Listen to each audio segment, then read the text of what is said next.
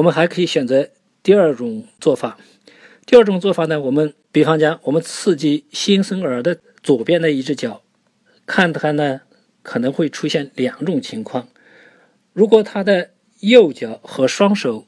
都随着左脚一起收缩，当你动他的左脚的时候呢，他的右脚和这个手啊都开始收缩，说明他这个无条件反射呢还处在一种泛化阶段。就说你动了一他一个地方，他其他地方全都动，它就是一种泛化的，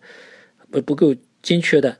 如果呢，他在这个过程当中，如果你动了他的左脚，他仅仅把左脚收回了，其他部分不会有明显的动作，这说明他这个无条件反射呢已经很精确了。如果他是